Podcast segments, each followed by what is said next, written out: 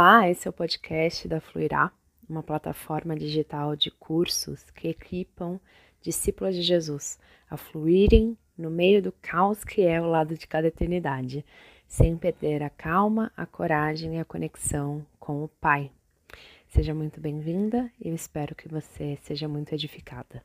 Olá, meu nome é Luísa Grete Nazaré, eu sou fundadora da Fluirá e a conversa que você está prestes a ouvir foi gravada ao longo de uma semana de lives que eu faço a cada mês no meu Instagram pessoal chamado Um Café com Elas.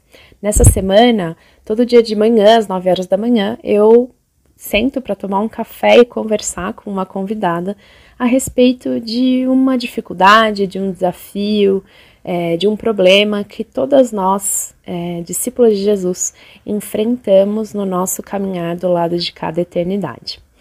Eu espero que essa conversa e reflexão sejam muito impactantes e abençoadoras para a sua vida. E hoje eu convidei a Lana para a gente conversar um pouco sobre o tema, um tema bastante controverso, a gente não vai falar dentro da, do casamento em si, mas a gente vai falar sobre submissão e como a gente não gosta dessa palavra, mas como na verdade submissão é liberdade para a gente que está em Cristo. E é, é uma alegria a gente poder viver uma vida de rendição, de submissão e de falta de controle, tá? Então vamos lá, vou convidar a Lana, vi que ela já entrou. Olá, Olá, Luísa, bom dia! Bom dia, gente! Esse sotaque, meu Deus do céu! Amo! Bom dia, minha que querida. Que maravilha estar aqui com você nessa manhã. Maravilha, para mim, total. Muito obrigada por ter aceitado o convite. É, Alana, se apresente, já fiz uma breve apresentação sua, mas Conta aí de onde você é, o que, que você faz, quais têm sido os seus projetos. Com certeza, vou me apresentar rapidinho, gente. Bom, primeiro, meu nome é Alana, né? Como o meu sotaque já entrega, sou nordestina, aqui da Paraíba. Tenho 27 anos, sou casada, sou bacharel em Direito, mas Deus fez uma reviravolta na minha vida. E aí eu não atuo necessariamente no direito, mas eu estou, eu sou mestra em ciência das religiões, estou me formando agora no final do ano em teologia e no próximo ano me formo em pedagogia.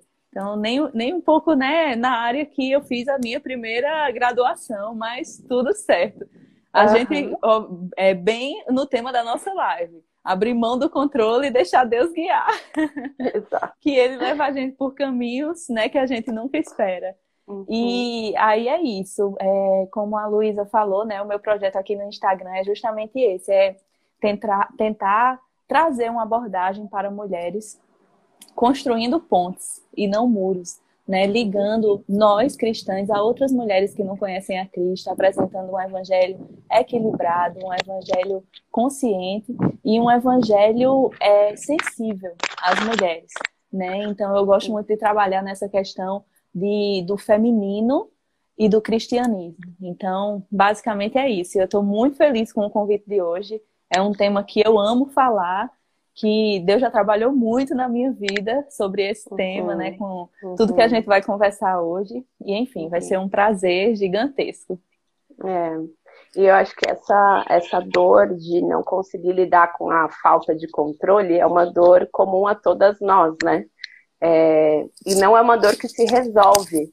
Eu acho que é algo que a gente vai aprendendo a se render, aprendendo a se submeter e a confiar na falta de controle nossa, mas na, no controle soberano do nosso Pai, né? Verdade. E, e para começar, eu queria é, ouvir de você assim como foi o seu processo de fazer as pazes com a palavra submissão. Eita! Essa palavra submissão, né? Quando a gente escuta, já dá um arrepio na espinha, a gente já fica nervosa. E é uma palavrinha que aparece muito em caixinha de perguntas no meu Instagram, no meu direct, e muitas pessoas são assim sedentas por buscar o real sentido dessa palavra submissão. Uhum. Essa palavra que hoje em dia, infelizmente, as pessoas veem com um aspecto tão negativo. Então, assim, no início, quando eu comecei a estudar essa questão das mulheres no cristianismo, e quando eu comecei a me aprofundar mais nesses temas, nos versículos bíblicos, na, nas interpretações mesmo, de todos esses, esses versículos que às vezes mexem um pouquinho com a gente, eu confesso que no início a palavra submissão não me descia muito bem, principalmente nesse contexto envolvendo a mulher. Né? Não me descia muito bem, eu ficava, meu Deus, como assim? Por que Deus manda a gente ser submissa? O que é que isso significa? E eu acho, Luísa, que a gente vive imerso numa sociedade, numa cultura que, assim, prega totalmente o contrário disso. Prega a individualidade, prega a gente viver nossa vida centrada no eu. E uhum. aí a gente acaba sendo levada por essa onda cultural, a gente acaba sendo levada por essa onda que a sociedade está passando. A gente acaba muitas vezes até sendo ludibriada por uhum. muitos, como é que eu posso dizer? Muitas ideologias, uhum. muitos modos de pensar que vão totalmente de encontro ao que Deus fala, né? De submeter-vos uhum. uns aos outros. É. Então, é uma questão complicada. Então, eu passei por isso. Eu comecei a estudar, comecei a me envolver com esse tema da submissão, estudando o caso da mulher. E aí eu comecei a estudar, comecei a pesquisar. No início eu dizia, Deus, mas por que isso está na Bíblia? Por que o Senhor fez questão de colocar isso nas Escrituras? O que é que o Senhor quis dizer? se o Senhor nos vê com igualdade de valor, que se nós somos iguais é, perante o Senhor, perante os seus olhos, por que o Senhor direcionou especificamente a submissão para a mulher? E aí eu uhum. ficava nessa angústia, nesse aperreio de vida, até que o Senhor começou a trabalhar no nosso coração, porque se eu tenho, eu tenho uma frase que eu levo comigo como uma verdade absoluta. É que Deus é especialista em transformar nossas dúvidas, nossos medos, nossas inseguranças em processos assim que vão nos fazer florescer, que vão uhum. nos fazer amadurecer de uma forma surreal. Então, uhum. sempre quando a gente tem uma dúvida dessa, né, como eu tive, sempre quando a gente fica nessa crise existencial, a melhor saída é sempre colocar nas mãos do Senhor, entregar ao Senhor, porque Ele é uhum. especialista em transformar nossas dúvidas em louvor e honra para o nome dele. A gente começa uhum. na dúvida, começa angustiado, no final a gente está louvando o nome do Senhor, a gente está agradecendo a Ele por tudo que Ele é. nos deu. E aí comecei a estudar mais profundamente e, Luísa, eu finalmente consegui me tranquilizar em relação à palavra submissão quando eu comecei a entender o significado e a profundidade da própria Trindade. Eu comecei a, a acalentar o meu coração, eu comecei a, a ficar mais tranquila em relação a essa palavra, a essa temática, quando eu entendi o que significa um Deus triuno, um Deus que em si mesmo ele já é um relacionamento e um relacionamento de submissão mútua. De submissão mútua. Exato. E aí, quando eu entendi essa verdade poderosa, eu fiz, meu Deus, quem uhum. sou eu, uma reles mortal, para reclamar da palavra submissão que uhum. foi dada a mim? Quem sou eu para achar ruim um mandamento, um conselho do Senhor que manda eu ser submissa, que manda eu me submeter aos uhum. meus irmãos, a me submeter ao meu marido? Quem sou eu? Se o próprio Deus que uhum. é em si mesmo um relacionamento, vive ali uma submissão mútua. Uhum. Então a gente começa né, a desmistificar o peso dessa palavra, o peso que muitas vezes a sociedade nos traz sobre essa palavra, uhum. quando a gente entende isso. Deus, é. ele é, ele, ele compõe um relacionamento de submissão mútua. Então, quem uhum. somos nós? Meras uhum. criaturas contestar uhum. o Criador se o próprio uhum. Criador segue a isso. E o que eu sou apaixonada por Cristo é que Cristo, ele nos ensina, Cristo, ele nos fala é, lições preciosas, mas antes de falar, Cristo, ele ensina com o seu exemplo. Antes de dar um mandamento, Cristo, ele ensina com a sua própria vida. É, eu acho que se Cristo não tivesse dito uma palavra, ele ainda assim teria mudado o mundo. Porque antes é. de proferir palavras, ele agia, né? Ele é. dava o seu exemplo ao mundo. Uhum. Mas aí ele fez questão de falar, né, gente? Porque ele fala e é difícil a gente entender. É, e ele não fala só coisas fáceis pra gente. Ele não. Exatamente. É, é, engraçado, tem algumas falas de Jesus que eu falo assim: nossa, Jesus, você podia ter sido um pouquinho mais polido, né? É muito interessante que essa questão da submissão, para mim, o meu processo de é, me reconciliar com essa palavra também veio através da percepção de que a submissão é o estilo de vida cristão, é a nossa, o nosso relacionamento com Deus é um relacionamento de submissão, né? é um relacionamento de abrir mão de ser dona da tua vontade. E eu sei que é muito contracultural, né, dentro de uma sociedade que de maneira legítima aponta para abusos de pessoas que forçam a vontade de outras. E eu acho que a grande questão aqui que a gente precisa ressignificar na hora da gente aprender a abrir mão do controle é, e se submeter é entender se submeter a quem e por quê. E, em, em última instância, a gente se submete a, ao nosso Deus, a Cristo. Porque Ele é o Rei soberano sobre a nossa vida e ele instituiu autoridades para cuidar do nosso caminho. E no começo da nossa vida, a autoridade são os pais, depois a gente vai tendo autoridades espirituais, pais e mães espirituais, mentores espirituais. E quando a mulher entra dentro do casamento, ela passa a estar sob a autoridade do marido. E sobre esse tema, a autoridade do marido, eu acho que a gente pode fazer um recorte aqui, depois a gente entra mais nesse aspecto. Mas a Alana tem um monte de material sobre isso, gente. E eu tô com um estudo também rolando até segunda-feira, que, que eu trato especificamente sobre esse tema. Porque não é muito, a gente não vai falar só sobre submissão da mulher ao marido aqui, né? A gente quer falar sobre submissão como estilo de vida cristão. É o nosso jeito de agir para com o mundo igual o nosso Jesus, que foi manso e humilde de coração. Submissão, em última instância, é você treinar o seu coração a ser manso e humilde, a considerar o outro mais do que a si mesmo, a estar disposto a abrir o seu coração para o outro. E aí, Alana, eu queria que a gente conversasse um pouco sobre a prática da submissão com o nosso Deus. Então, como a gente pode treinar o nosso coração a ser manso e humilde e rendido ao Pai. E, ao mesmo tempo, a prática com os nossos irmãos, com o nosso próximo. Como que a gente pode treinar o nosso coração a ser manso e humilde para com o nosso próximo?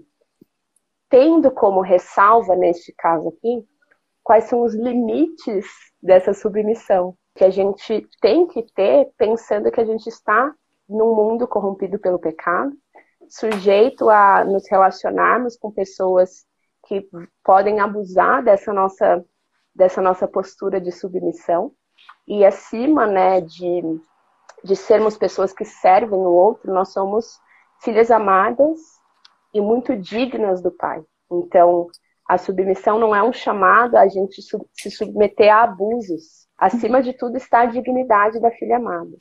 A submissão é um abrir mão dos teus interesses pelos interesses do outro, mas não dos teus direitos, do teu direito como filha amada, digna de ser preservada e cuidada. Então vamos primeiro lá para o pai. Como, como, como que a gente treina o nosso coração a estar constantemente rendido e abrindo mão do controle para o nosso pai? O que, que você tem a dizer a respeito disso? Essa parte é difícil, viu? Essa questão do controle. Pense numa pessoa que gosta de ter controle sobre tudo na vida. Sou eu.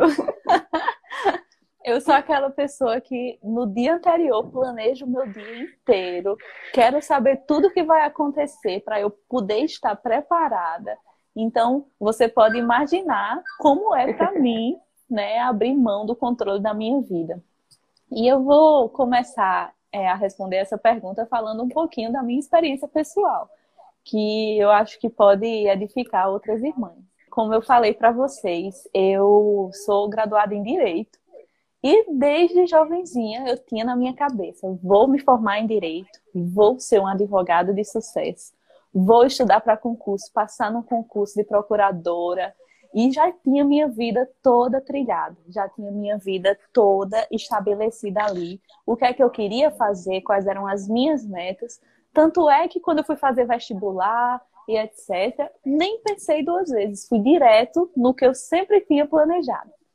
Me formei, e aí Deus começou a trazer coisas ao meu coração, começou a incomodar o meu coração em relação a algumas coisas. Até que Deus me guiou a participar de um curso de missões urbanas no Avalanche. Eu sempre gosto de falar isso porque foi um divisor de águas na minha vida e que virou tudo de cabeça para baixo. Cheguei lá como advogada e né, dizendo, ah, sou formada em direito, tal, tal, tal, ainda toda envolvida ali no direito. E ali, em uma intervenção urbana, no meio da Feira Livre de Vitória, uma intervenção urbana sobre violência doméstica, eu estava lá atuando como uma mulher que estava sendo violentada, inclusive. Estava lá atuando, bem envolvida. Me deu, assim, uma crise de choro. Deus falou comigo ali, no chão da Feira Livre, eu toda cheia de, de legumes no chão, de sujeira, de estava assim, na situação menos provável que vocês podem imaginar. Deus falou comigo de uma forma assim poderosa e disse: "Filha, é isso que eu quero para você. Eu quero que você veja o olhar dessas mulheres, eu quero que você tenha essa percepção de mundo. É isso que eu quero para você. É isso que eu quero para você." E ali no chão daquela, daquela feira, gente. Assim, realmente o lugar mais improvável de Deus falar. Né? A gente pensa que Deus vai falar com a gente só dentro da igreja, através de uma pregação, lendo a Bíblia, mas Deus ele é multiforme, né? E aí eu estava lá, depois eu fiquei muito pensativa sobre o que aconteceu. Retornei no dia seguinte que eu cheguei aqui em João Pessoa, eu tinha uma audiência para fazer. Fui para essa audiência, voltei, depois fiquei meu Deus, eu não sei o que é que eu preciso fazer com isso que Deus me disse, eu não sei o que eu preciso fazer com isso que Deus me falou. E aí eu tinha um sonho. Eu tinha um sonho de fazer mestrado em direito e ser professora da universidade, ser professora de direito, que eu sempre amei ensinar. E aí eu comecei o processo seletivo do mestrado em direito. Tentei uma vez, fui reprovada. Aí fiz, não, Deus, não é possível. Eu acho que foi eu não me preparei tanto, né? Vou tentar mais uma vez. Tentei a segunda vez, passei na primeira fase, que era a prova escrita, e fui para a segunda fase, que era a entrevista. Meu projeto, eu me lembro como se fosse ontem, era sobre a violência contra a mulher dentro das igrejas, só que com um viés é, jurídico, falando da Lei Maria da Penha e etc. Pois vocês acreditam que é, Deus foi tão claro comigo que no meio da apresentação de direito, a minha orientadora, que estava lá, jurada da banca, né, da entrevista, ela, depois que eu falei, falei, falei, ela olhou para mim e fez: Minha filha, seu lugar não é aqui. Uau. Seu lugar não é aqui. Você não vai se dar bem aqui no curso de direito. Seu lugar não é aqui. Se eu fosse você, eu buscava me especializar em alguma área como teologia ou ciências das religiões. Uau!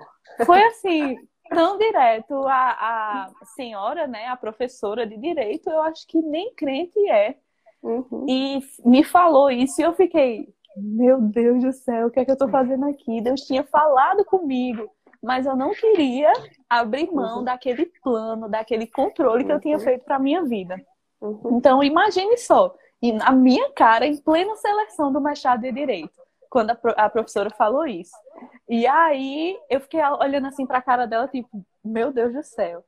Assim que eu saí de lá, reprovada mais uma vez no mestrado de Direito, assim que eu saí de lá, fui procurar a seleção do mestrado em Ciências das Religiões. Nada a ver com o que eu tinha planejado, nada a ver com o que eu tinha pensado. Fui. Tinha uma seleção de mestrado recente. Eu nunca tinha estudado Ciência das Religiões na minha vida. Nunca. Nunca tinha pegado em um material, nunca tinha conhecido ninguém. Fiz meu projetinho, coloquei lá e fiz, não é possível não é possível, tem gente participando dessa seleção que é graduado em ciência das religiões, que estuda isso há muito tempo. Não é possível que eu vou passar nessa seleção, só se for muito de Deus. Só uhum. se for muito de Deus, Deus vai fazer um milagre. Gente, na prova escrita de ciência das religiões, que é a primeira fase da seleção do mestrado, eu tirei a maior nota, gente. A Uau. maior nota de todas. Eu não sei como isso aconteceu do fundo do meu coração, porque tinha gente com certeza mais preparada que eu, que conhecia mais do que eu, mas foi tipo, quando eu abri a, a, o resultado e olhei, era como se eu ouvisse Deus dizendo: Olha aí, minha filha, quando você está onde eu quero, as portas se abrem de uma forma surreal. Você uhum. faz a sua parte e eu me encarrego de fazer o resto. E eu uhum. fiz, meu Deus, é isso. E aí eu entrei. Minha orientadora em ciência das religiões tinha sido pastora na Metodista. Ela Uau. foi e está sendo ainda um braço direito. Deixei de advogar. Minha família olhava para mim e dizia: Minha filha, você tinha um futuro brilhante no direito, o que é que você está fazendo? Indo uhum. para a ciência das religiões. É, você não vai poder ensinar na faculdade de direito, você não vai poder mais, né, seguir o que você tinha sonhado. Aí eu, pois é, eu tinha sonhado uma coisa, mas Deus tinha um uhum. sonho completamente diferente. Uhum. E eu me uhum. lembro, gente, que esse processo para mim não foi fácil. Eu falo hoje porque já passou. Eu falo hoje rindo, compartilho com vocês tranquilamente, mas na época eu sofri muito. Vocês não têm noção da quantidade de noites em claro que eu passei chorando diante das incertezas da vida. Eu tinha uma vida inteira planejada. Eu sou aquela pessoa do planejamento mesmo. E eu tinha a vida inteira planejada, já certinho o que eu queria, o que eu tinha para fazer. E Deus simplesmente disse: Minha filha, me dê aqui o controle, que eu que vou lhe guiar. Minha filha, me dê aqui esse seu planejamento. Ele rasgou assim na minha frente e disse: Os planos que eu tenho para você são bem maiores do que esse. Uhum. Os planos que eu tenho para você são diferentes. Basta uhum. você entregar. E aí eu comecei nesse processo, né? E foi duro abrir mão do controle da nossa vida. Não é fácil, é duro, é penoso. A gente se sente impotente, a gente se sente incapaz, a gente se sente fraca, a gente se sente perdida a gente olha para o futuro e não sabe o que esperar, não sabe o que vem uhum. pela frente, mas é tão bom que a gente na hora não percebe. Mas é tão bom porque a gente às vezes se pega aos nossos sonhos, limitados, é. baseados na nossa perspectiva, baseado no nosso entendimento de meros seres humanos. Uhum. Quando Deus, né, o criador de todas as coisas, tem uhum. sonhado coisas lindas para a nossa vida. Uhum. E o que eu sempre digo, demorou um pouquinho até eu entender o que Deus queria para mim, até eu conseguir abrir mão do controle. Enquanto, gente, eu não abri mão do controle da minha vida, eu bati cabeça, eu me decepcionei, eu me frustrei, eu estava me autodestruindo, porque eu não estava abrindo mão do controle da minha vida. Foi um, um enquanto eu não dei o controle da minha vida para Deus, eu estava num processo de autodestruição. Eu estava num processo de definhar aos pouquinhos. Uhum. Porque a gente não tem poder suficiente para controlar nossas vidas da forma uhum. correta. A gente não uhum. tem sabedoria suficiente para fazer isso. Nossa consciência é muito limitada. E aí eu bati muita cabeça, eu sofri bastante, vocês não têm noção. Me decepcionei muito, chorei bastante, até finalmente eu disse, tá bom, Deus, tá bom, Deus, toma aqui o controle, que eu não aguento mais, não. Faz o que o Senhor tem de fazer, porque eu cheguei no meu limite. E foi quando uhum. tudo realmente mudou. Então, uhum. esse processo de abrir mão do controle e me submeter à vontade de Deus foi um processo difícil. E tem uma uhum. música até do Ministério Zoe que eu ouvi bastante durante esse período, que diz, né? Eu sei que depender é viver perigosamente. É você entregar e, tipo, colocar as mãos pro alto e ficar esperando uhum. as cenas dos próximos capítulos. Uhum. Mas não tem nada melhor, não tem sensação melhor do que você, algum tempo depois, olhar para trás e dizer: caramba, valeu a pena. Valeu a pena uhum. chorar, sofrer, valeu a pena passar por esse processo para entender o meu propósito, para entender o que Deus queria para minha vida e para finalmente e estar no centro da vontade de Deus. Uhum. Não tem sensação melhor que essa. Eu poderia hoje tá, ter assumido um cargo de procuradora, estar tá com um escritório de advocacia, é, ser mestra em direito e eu não seria tão plena, tão satisfeita quanto eu estou hoje.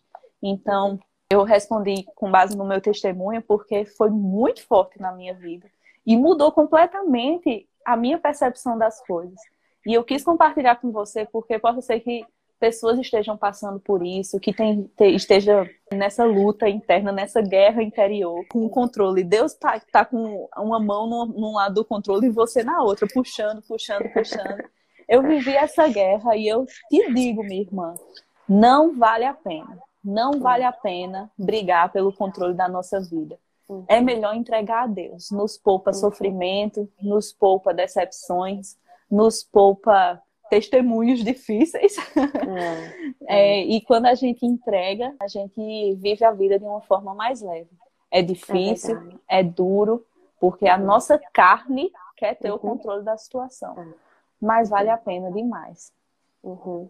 Você sabe que o que me ajudou muito no meu processo de ir aprendendo a abrir mão, né? Eu acho que isso é legal a gente reforçar o quanto é um processo. Desde o começo da semana a gente tem falado sobre isso o quanto a nossa vida cristã é um processo de renovação da mente. A gente entra no reino, está salva, justificada, mas o processo de nos tornarmos nova leva a vida toda. Então, o abrir mão do controle também é algo que a gente vai gradualmente aprendendo. Eu fico arrepiada de ouvir o seu testemunho, assim, porque eu tive uma experiência bastante parecida, mas dentro da maternidade depois que eu tive meu primeiro filho, o Senhor me chamou a sair do meu trabalho. E eu tinha total, assim, eu tinha certeza absoluta que eu não ia parar de trabalhar. Eu, eu falei, Senhor, o Senhor me deu dons, o Senhor me deu talentos. Eu não me vejo como só mãe, né? Ou só dona de casa. Só. Eu entendo, exato, só como se fosse pouca coisa, né? É. Mas eu compreendia isso, assim, sabe? O quanto o, o Senhor tinha dado, inclusive, prazer para mim ao realizar aquilo que o Senhor tinha me dado. Mas ele pediu, ele falou: não, filha, agora fechou esse ciclo. E demorou muito para eu compreender que, na verdade, ele não estava fechando o ciclo da realização e do, do quanto ele queria me usar. Ele tinha fechado o ciclo naquele lugar. E eu demorei para abrir mão disso, porque eu tinha medo de, mas como que eu vou me sustentar, sabe, financeiramente? Eu sou esposa de pastor, presbiteriano, não é, sabe assim, não é pastor, não é pastor rico, não. Eu era a principal fonte de renda da casa. E o Senhor me chamando a sair. E eu pensando, Senhor, o Senhor vai prover, o Senhor vai cuidar. E assim, era que nem Abraão, o Senhor me pedindo para sair para uma terra que eu ainda vou te mostrar. É tipo assim, filha, sai, que eu ainda vou te mostrar o caminho. Eu ainda não te dei o plano todo, não te dei a visão toda, mas eu quero que você confie agora e dê esse passo de sair. E eu posterguei esse passo e sofri muito por postergar esse passo. É, e o que me ajudou nesse processo de aprender a confiar e dar um passo de fé de cada vez, e entender assim, Senhor, qual é o próximo passo de fé que o Senhor quer que eu dê? E andar de passo em passo de fé, foi compreender duas coisas. Primeiro, entender que o o propósito de Deus para minha vida já está dado na Bíblia, que o Senhor está em missão de resgate e restauração de todas as coisas por meio de Cristo Jesus. E esse resgate e restauração está se dando por meio de um povo escolhido. E eu sou parte deste povo escolhido. Eu sou parte dessa nação de sacerdotes. E ele deu a cada um dons e talentos e chamados específicos para cada estação da vida, não para que eu me satisfaça, não para que eu me realize, mas para que o reino de Deus seja revelado. E quando eu compreendi isso, virou uma segunda chave na minha cabeça que foi: a vida não é sobre mim. A minha vida não é sobre mim. Não é sobre eu realizar os meus sonhos. Não é sobre eu ter a vida do comercial de margarina. Este não é o propósito de Deus para minha vida. O propósito de Deus para minha vida é que eu me torne como Cristo e revele o reino aonde quer que ele me colocar em cada estação da minha vida.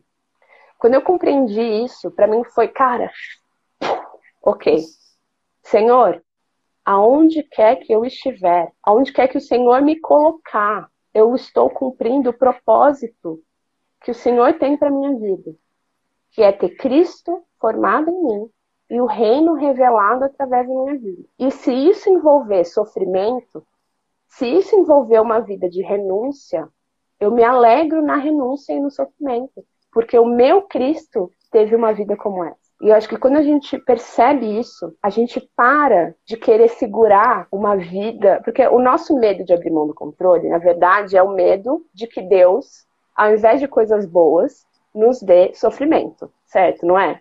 No é. fundo, é. no fundo, é isso. A gente quer, a gente, a gente quer segurar a vida e controlar, porque a gente quer que tudo vá bem e que nada vá mal.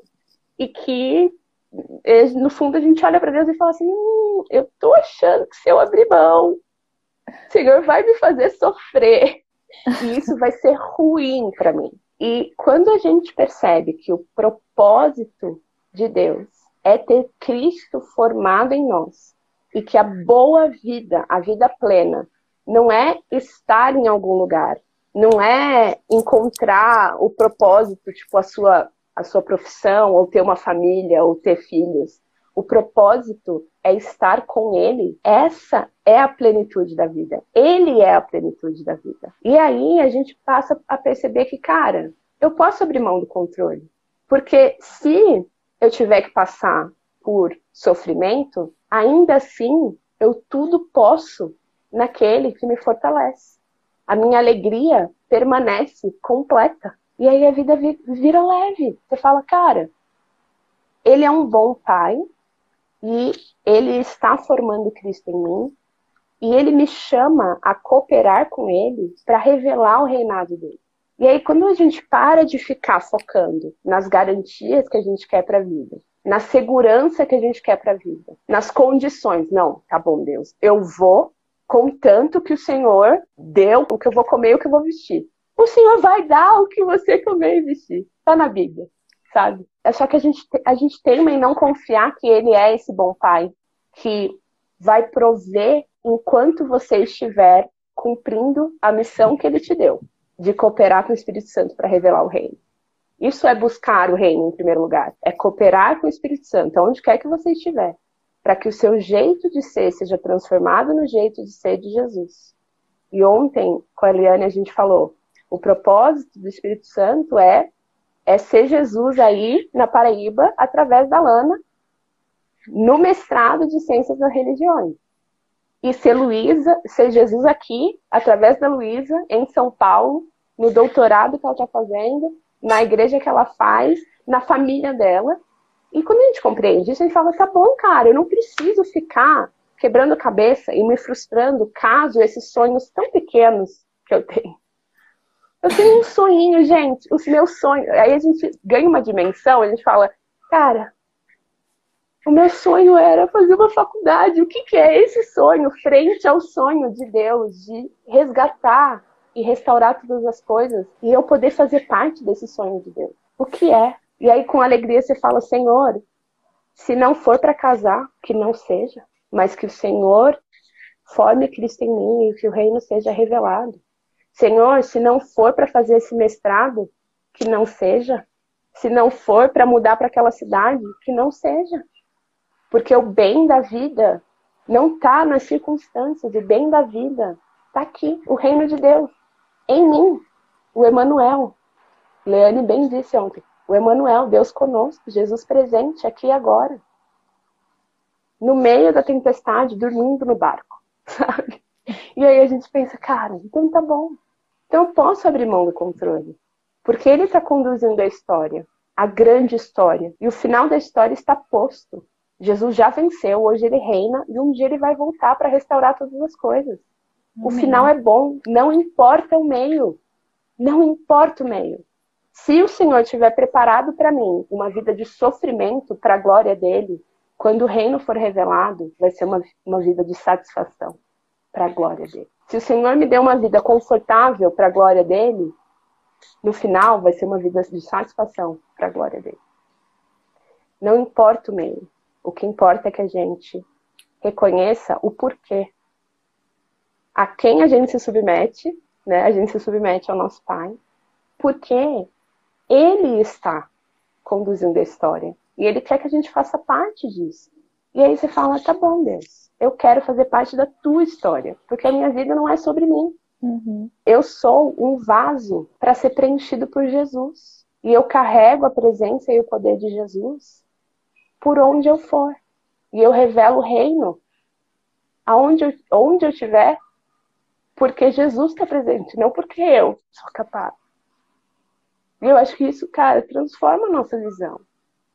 E aí a gente passa a andar de mãos abertas, né? A gente passa a andar assim, falando, ó, oh, Senhor, o Senhor me deu isso por enquanto, e eu quero ser responsável, né? Eu quero ser fiel com isso que o Senhor me deu. Então hoje, o Senhor me deu dois filhos pequenos, eu quero ser fiel e responsável e revelar o reino aqui na minha casa com esses dois, com esses dois carinhas aqui. O Senhor me deu um ministério na internet, eu quero ser fiel e responsável com esse ministério na internet. Mas se amanhã o Senhor quiser tirar, é para tua glória. A, a história é sobre é sobre o Senhor, não é sobre mim. E aí a gente vive essa leveza que vem de abrir mão, de, de querer determinar o resultado das nossas ações, querer determinar o destino da nossa vida. E a gente passa a se alegrar em meio ao hoje, entendendo? O Senhor me deu isso hoje.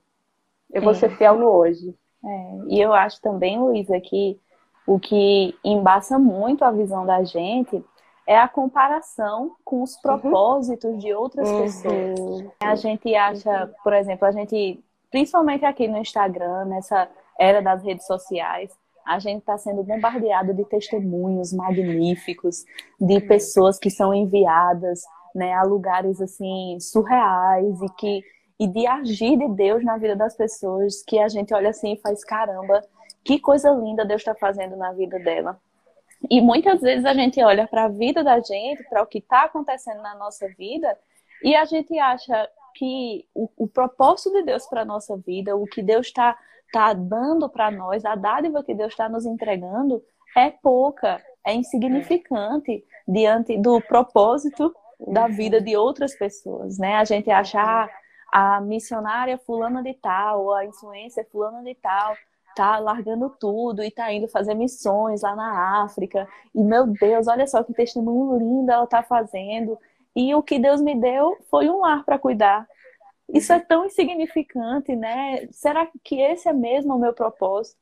E aí, às vezes, a gente acaba pensando, né? Caramba, será que o agir de Deus na vida daquela pessoa é mais poderoso do que na minha vida? Né? Será que eu não estou cumprindo o que Deus está tá, né, tá propondo para mim? O que será que está acontecendo? Meu Deus, Cicraninha começou a, a trabalhar aqui na internet e, meu Deus, Deus abençoou muito ela, ela já fez isso, aquilo, aquilo outro. E eu não, tô aqui no meu lugarzinho, pequenininha, né, aos pouquinhos. E, gente, a gente também tem que entender, né, que Deus ele tem um plano master para a vida de todos, uhum. como você uhum. bem falou, né? Ele tem o seu propósito revelado nas uhum. escrituras, mas ele age de uma forma diferente em cada pessoa, né? Então a gente essa comparação acaba manchando a vida da gente. Às, às vezes a gente acha, por exemplo, ah, Luísa abriu mão do controle da vida dela e ela encontrou paz e ela está conquistando novos objetivos no Senhor. A Lana também abriu mão do controle da vida dela, mas ela já está fazendo outras coisas. É, Cicraninha aqui na internet também ela deu seu testemunho e olha só que coisa grandiosa está acontecendo. Mas eu estou tentando abrir mão do controle e Deus não tem feito nada de diferente, nada de especial na minha vida. Deus não tem uhum. se manifestado de forma assim, ah, aquele negócio assim espetaculoso. Não, né? E o que é que está acontecendo? Não, é como a gente tem que entender, né? Como falaram aqui nos comentários, a singularidade de Deus em cada pessoa. Às vezes a gente pensa, ah, vou abrir mão do controle da minha vida, vou me submeter à vontade de Deus e Deus vai me levar a lugares altos e Deus vai me pôr em destaque, vai me pôr no pedestal e Deus vai fazer coisas assim, né, grandiosas e etc. Mas às vezes, Deus, o grandioso na sua vida uhum. é você cuidar dos seus filhos. O grandioso da sua vida é você pastorear uma célula, você uhum. cuidar de meninas ali, dez meninas numa célula. Às vezes, o grandioso na sua vida não é você falar para uma multidão de 10 mil pessoas, de 50 mil pessoas. É você falar todos os dias para os seus três filhos, para o é. seu filho, é você é, é, pastorear aquela vida, você cuidar daquela vida. Às vezes, a comparação acaba manchando a nossa mente, pondo escamas uhum. nos nossos olhos e a gente acaba achando que não estamos seguindo pelo caminho certo.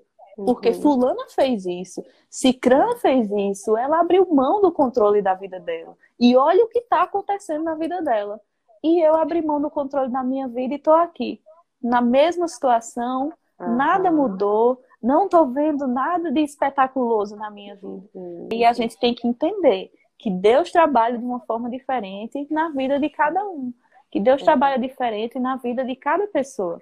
Como você falou, às vezes a gente abre mão do controle da nossa vida e Deus nos leva para uma situação é, em que a gente passa privações, em que a gente passa por situações difíceis e a gente fica, meu Deus, mas o Senhor levou aquela pessoa e ela tá assim, rica, bem-sucedida, plena lá, postando fotos super produzidas no Instagram, com a vida perfeita. E o Senhor me levou para isso, Deus. Eu não acredito que o é. Senhor está fazendo isso comigo. E a gente precisa entender que quando a gente se submete à vontade de Deus, a vontade de Deus ela é específica para cada pessoa. Os planos do Senhor são específicos. E que chato seria se Deus fosse um Deus genérico.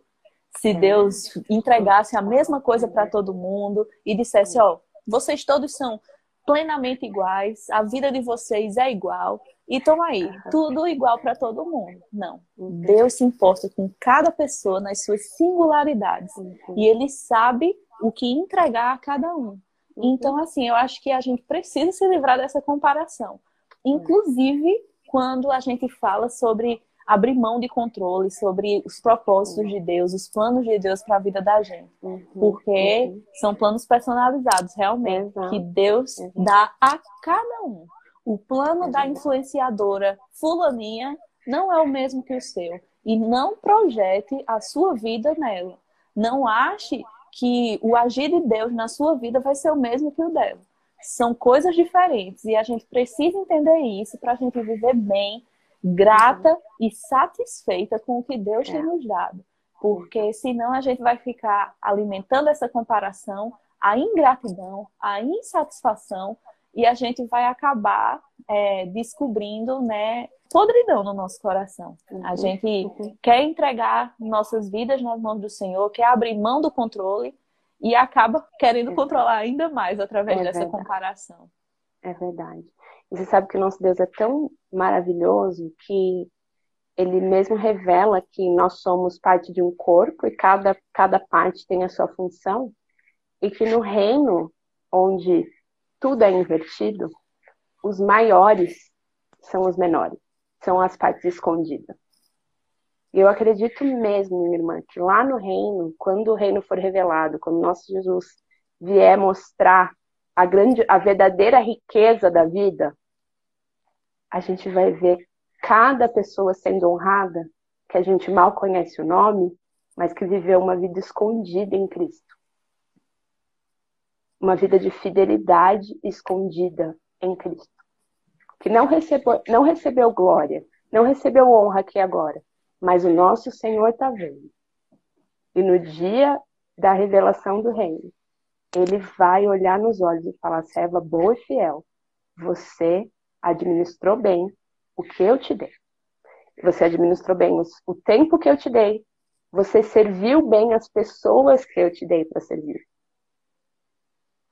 Você foi fiel com os dons que eu te dei, que foram diferentes dos dons das outras pessoas. E a gente às vezes se esquece que no reino, nesse reino do aqui e agora, gente, glória aqui e agora não é bênção, não. riqueza que agora não é benção. Não é benção. A gente não sabe o que é benção. Isso é armadilha Riqueza e glória é armadilha. O Senhor fala, ai dos ricos, se cuidem. Ele fala, ó, a riqueza aqui agora é a armadilha, se cuide para o seu coração não se perder. E a gente fica desejando armadilha. Bênção é a simplicidade de você viver na dependência do Senhor, crendo que Ele vai prover o necessário. Fome você não vai passar, sabe por quê? Porque tem uma comunidade de pessoas uma comunidade de pessoas habitadas por Cristo que não vão deixar você passar fome e nem frio. Num, num mundo em que existe fome e frio. E se a gente está vendo gente passar fome e frio, é porque a gente não está dando comida e roupa para quem precisa. A gente está mais preocupado em acumular comida, acumular roupa para gente, e a gente precisa aprender a viver uma vida de serviço, de missão aqui agora. Não é tempo de satisfação, não é tempo de acúmulo, não é tempo de glória. O tempo da glória vai vir. A gente pode desejar a glória. Nós fomos feitos para desejar a glória. O Senhor vai dar a glória. Mas a glória no reino é dada para os mansos e humildes de coração, para os pobres de espírito, para aqueles que choram, para aqueles que se deixam afetar pela podridão do mundo e falam: cara, eu não consigo me conformar em eu viver uma vida confortável aqui, realizando os meus sonhos, enquanto tem gente na rua que não tá, não tá comendo. Eu não tô no centro da vontade de Deus quando eu tô numa vida confortável. Eu tô no centro da vontade de Deus quando eu estou em missão aonde eu tô. E aí, é essa questão, missão, às vezes a gente acha que é essas coisas grandiosas, né? Ah, então tá bom, vou largar tudo, vender tudo, dar tudo aos pobres. Jesus não está querendo dizer isso, ele está dizendo quem eu estou colocando hoje na sua vida para você servir, para você praticar a generosidade. A Madre Teresa de Calcutá tem uma fala que eu acho genial. Que mulherzinha, né? Gente, desse tamanho, não é? sabedoria ela fala o seguinte: você quer mudar o mundo? Comece pela tua casa. Isso. A gente quer mudar o mundo, mas a gente não começa pela nossa casa. Não começa pelas pessoas que estão aqui, pelo círculo menor. E o Senhor nos chama a amar Ele e a servir o próximo. É e aí, isso é submissão ao próximo. É entender, cara, eu abro mão dos meus sonhos tão egoístas, tão autocentrados, para ter uma vida que talvez não seja uma vida de satisfação como o mundo quer que a gente, que a gente tenha. E prega que seja boa vida. Mas vai ser uma vida de missão. E compreender que Deus não nos prometeu uma vida boa. Isso dói, gente. Quando eu, quando eu me deparei com essa verdade, eu fiquei assim, eu não sei se eu quero servir um Deus que não me, não me promete de volta uma vida boa, sabe? Porque no fundo a gente queria que, tipo, Deus fosse um pai que te protege de todo sofrimento que só promete, não, filha, só vai dar bom, sua vida vai ser maravilhosa. Mas Deus nunca prometeu uma vida boa. Uma vida sem sofrimento. Muito pelo contrário. O nosso Cristo falou: No mundo tereis aflições mas não se turbe o vosso coração, porque eu venci o mundo. Hoje eu reino. A realidade última da história é que eu venci e que no final vai ser de satisfação. Mas aqui agora, minha irmã, é tempo de missão. É tempo de servir. Não é tempo de segurar. É tempo de abrir a mão. E aí, a glória do reino e eu acho o mistério tão lindo é que quando a gente aprende a abrir mão, a gente encontra uma satisfação que a gente não encontra quando a gente fica segurando a mão. Que é a verdade do é melhor dar do que receber. Isso. Só que isso envolve constante rendição, constante entrega, constante humildecer do coração sabe? descer para o chão, se ajoelhar e compreender, Senhor, a minha vida não é sobre mim. É. Minha Tem uma... não é sobre mim. Seja feita a tua vontade. Tem uma analogia que um dos meus autores favoritos é cristãos, que é o Timothy Keller. Sou fascinada nos livros dele. E o primeiro livro dele que eu li é, foi Fé na Era do Ceticismo. E o último capítulo desse livro, ele fala sobre a dança de Deus. E eu nunca esqueci esse capítulo, nunca esqueci essa analogia. E eu até separei aqui, até peguei o livro antes da live, porque quando fala de submissão a Deus, submissão uns aos outros, né, a submissão mútua dos cristãos, eu me lembro dessa dança de Deus. Ele, de, ele diz que Deus, em si mesmo, né, como eu falei no início, ele é um relacionamento.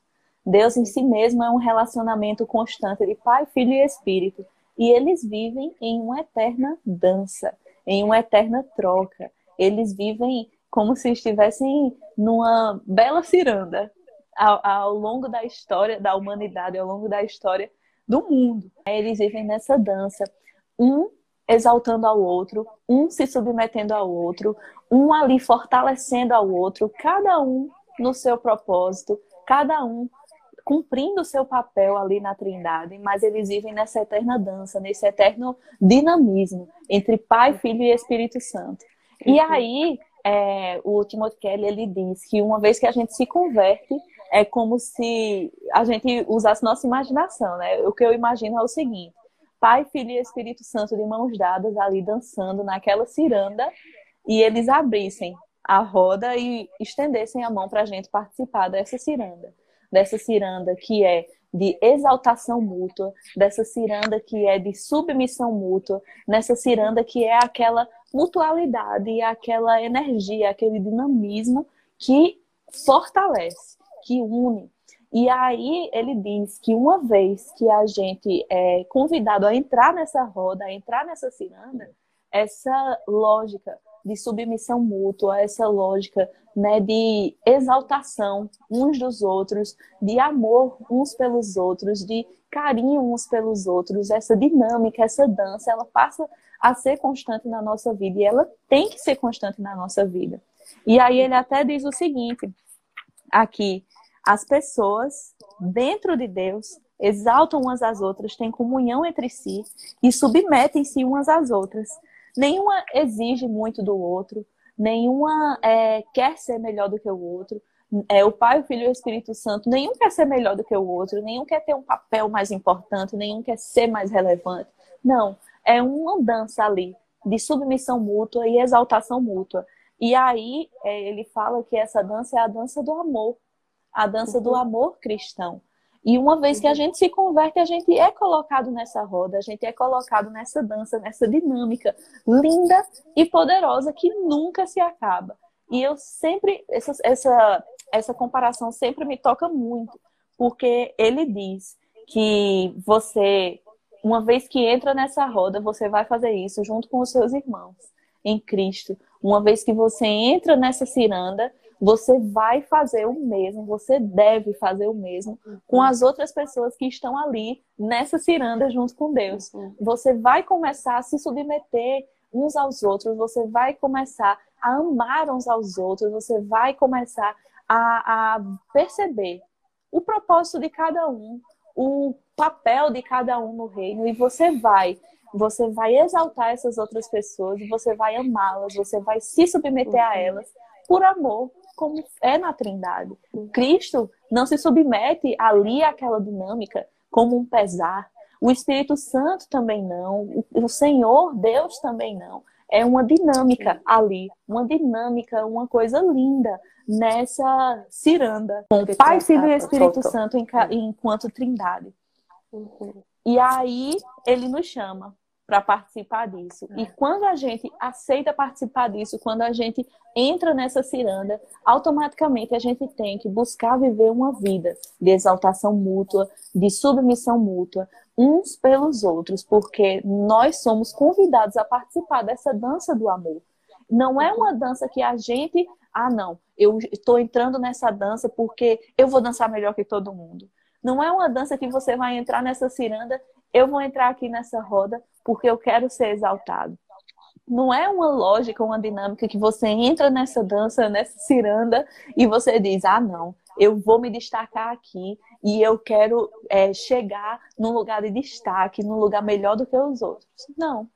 Se o próprio Deus, enquanto Trindade, não fez isso, os uhum. três juntos lá, né? Uhum. Como é que a gente vai fazer uns com os outros? Então, é. na dinâmica, é, na comunidade cristã, né, a gente não pode ter essa lógica. Na dinâmica de um casamento, não pode ter essa lógica do homem querer ser melhor que a mulher, da mulher querer ser um, um melhor que o homem. Não. Uhum. É ali uma ciranda, é ali uma dinâmica fluida, leve, que não é pesarosa. Então, essa submissão, né, que a gente reconhece primeiro em Deus, né, a gente reconhece Deus enquanto um ser de submissão mútua, Pai, Filho e Espírito Santo, submetendo-se um ao outro ali naquela trindade, e a, a, gente vê nisso que a submissão não é algo ruim, é algo tão perfeito que uhum. Deus em si mesmo é um relacionamento de submissão mútua, né, e reciprocidade. Uhum. E aí como é que a gente quer entrar nessa roda, entrar nessa dança, achando que essa submissão é algo ruim, querendo, né, é. colocar-se melhor do que os outros. É. Então, uma vez que a gente é chamado para dançar, uma vez que a gente é chamado para entrar nessa dança, a gente tem que ter consciência que a gente não pode se colocar melhor do que ninguém.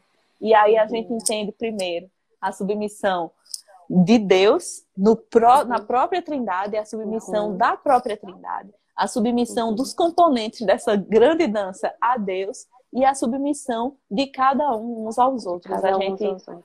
a gente percebe todas as instâncias dessa submissão e a gente compreende que não é algo ruim, que não é algo uhum. pesaroso, que não é algo que vai nos destruir.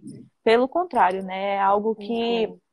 nos liberta nos dá paz, nos dá unidade e nos dá uma é. vida mais plena no Senhor, né? É. E, e a gente se lembrar sempre dentro do reino que o caminho da glória é descer, é para baixo. Dentro do reino, maior é o que cede, maior é o que, que dá do que aquele que recebe. E o quanto a, o mundo clama pela revelação destes filhos do amor. O quanto o mundo clama que a gente se torne esses filhos maduros da fé.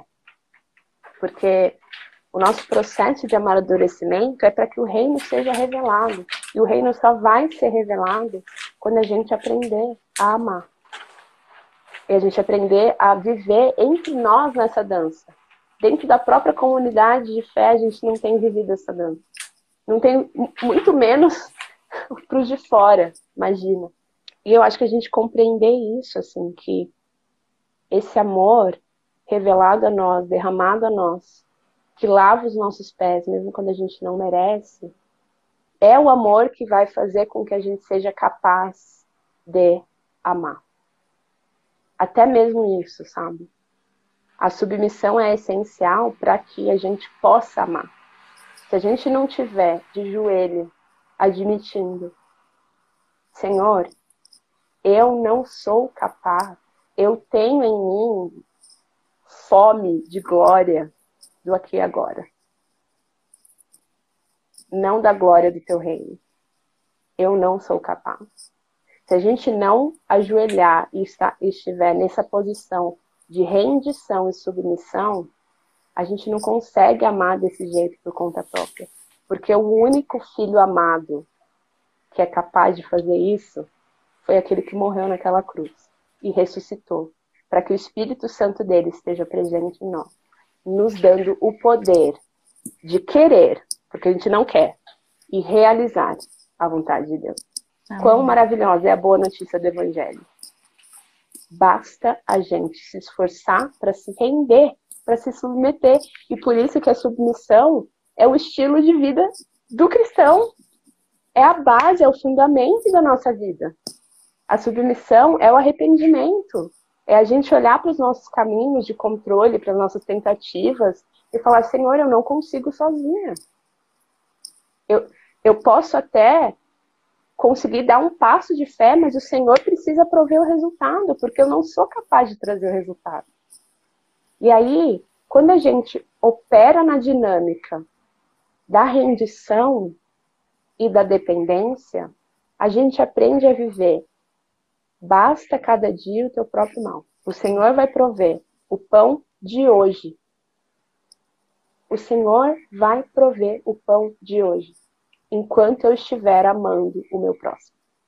Enquanto eu estiver buscando o governo de Deus sobre a minha vontade, que é o reino de Deus, isso é o reino de Deus, o reino de Deus é onde Deus governa. Onde Deus governa? O meu coração. Enquanto eu estiver buscando o governo de Deus no meu coração e transbordando esse governo em amor para o meu próximo, eu vou estar vivendo a vida plena, independente das circunstâncias. Porque a plenitude da vida é Cristo governando o nosso coração. Verdade. Não é qualquer circunstância. Essa é a bênção da vida, gente. Já está dada e já está disponível. Só que o Espírito Santo de Jesus é tão gentil que ele não sobrepõe a nossa vontade. Ele não domina a nossa vontade à força. Ele espera que a gente se renda. Ele está à porta e bate. Quem abrir vai experimentar a alegria completa dele.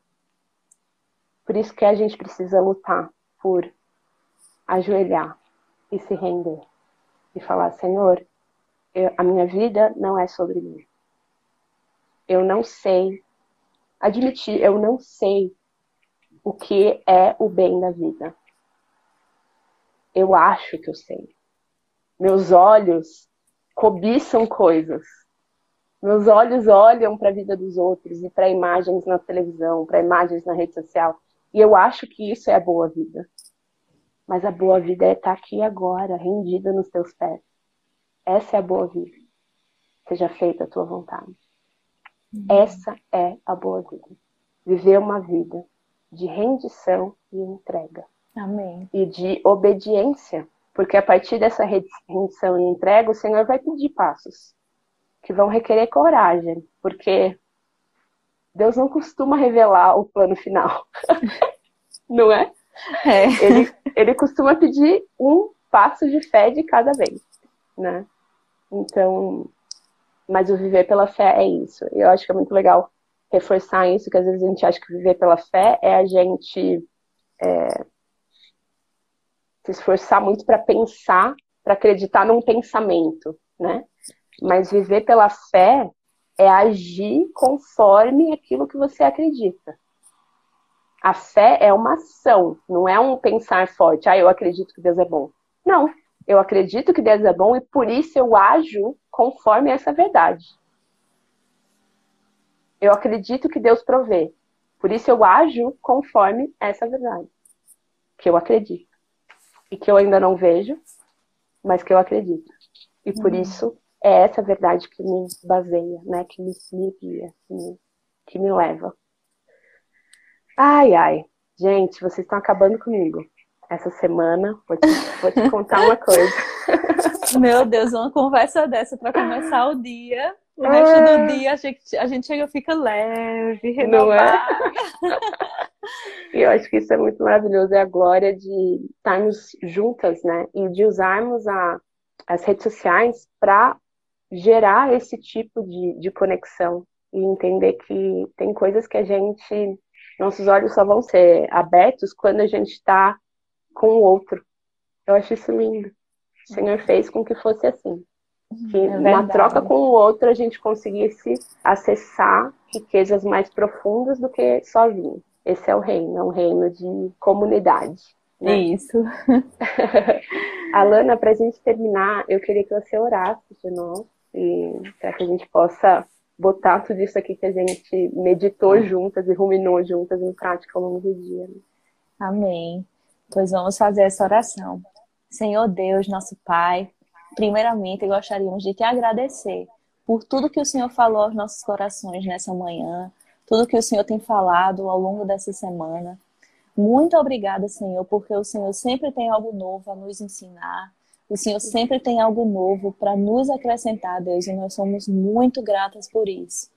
Paizinho querido, Senhor, vem nos ensinar, dia após dia, o significado poderoso, lindo e grandioso da palavra submissão. Vem nos ensinar a viver isso como uma prática diária na nossa vida cristã. Vem nos ensinar, Deus, a nos submeter à tua vontade, ao teu querer nas nossas vidas. Às vezes nosso coração é tão rebelde, é tão difícil da gente se dobrar ao teu querer, da gente se dobrar à tua vontade, Senhor. Mas vem estar, Senhor, trabalhando em nossos corações, em nossas mentes, Senhor. Vem estar, Espírito Santo de Deus, domando os nossos instintos por controle, os nossos desejos por dominação. E vem estar, Senhor, trazendo paz, trazendo calma, trazendo tranquilidade diante do tão lindo desconhecido que o Senhor tem preparado para a vida de cada um de nós. Vem estar abençoando cada pessoa, Senhor, que esteve aqui até agora nessa live, Deus. Vem estar, Espírito Santo, como um sopro suave em cada coração, acalmando cada coração, Senhor, diante das incertezas, acalmando cada coração, diante das decisões que precisam ser tomadas, diante da escuridão que está diante de cada uma, Senhor. Vem estar, Senhor, falando no coração de cada pessoa, Senhor. Vem estar guiando cada pessoa, Deus. Vem estar ensinando cada vez mais que o Senhor sempre tem o melhor para as nossas vidas, independente do que seja, independente do que o Senhor tem separado para nós. Senhor, nos ensina, nos conduz a esse caminho e nos conduz também ao caminho de submissão mútua, que nós possamos aprender a viver em comunidade como cristãos verdadeiros, que nós possamos aprender contigo, que nos ensinou de forma tão linda o que é se submeter, o que é exaltar, o que é colocar o outro acima de nós mesmos. E vem estar, Senhor, nos ensinando a viver isso por toda a nossa jornada. Que o Senhor seja o centro e não nós. Que o Senhor seja o condutor e não nós. Deus vem estar nos guiando, nos abençoando, nos dando um ótimo dia, uma ótima quinta-feira e um excelente final de semana, para honra e glória do teu nome. Abençoa também, Senhor, a Luísa, esse projeto lindo que ela tem, essas lives, tudo que o Senhor coloca no coração dela. Vem estar abençoando, Senhor, ela cada vez mais, guiando, Senhor, para que ela faça a tua vontade e para que ela possa continuar abençoando tantas vidas e fortalecendo tantas mulheres através de ti. É assim que nós te oramos, Deus, com o coração transbordando nessa manhã. Em nome de Jesus. Amém. Amém, amém. Obrigada, irmã. Obrigada por nos abençoar com, com a sua sabedoria. Que o Senhor continue derramando sabedoria sobre você. Amém. Discernimento e, e ousadia mesmo para falar o que tem que ser falado em um mundo que as pessoas não querem ouvir a verdade, né? Elas querem ouvir as mentiras. Então, que o Senhor te proteja te guarde e te capacite. Amém. E Luísa, muito, muito obrigada pelo bom. Foi um presente de Deus ter lhe conhecido, ter me aproximado de você através dessas lives. Tem sido assim um privilégio, de verdade, do fundo do coração. Para mim também. Mais uma vez, Alana, muito bom, muito bom. Obrigada. Deus abençoe. Gente, Amém. Boas, bom dia para todas vocês. Que o Senhor esteja tangivelmente, palpavelmente presente para cada uma de nós. Um beijo. Amém.